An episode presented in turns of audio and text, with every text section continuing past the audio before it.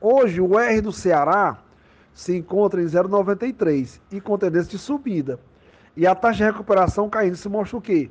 Que nós, estamos já, nós vamos acelerar o número total de contaminados, que são os famosos picos. Depois do pico de fevereiro, a tendência é que cai, né, os casos, e aí começa novamente aquela fase de estabilidade. Mas até comecinho de março estaremos nessa, nessa onda. A grande vantagem que nós temos hoje é a vacina, não é isso? Que é dar um freio maior ainda.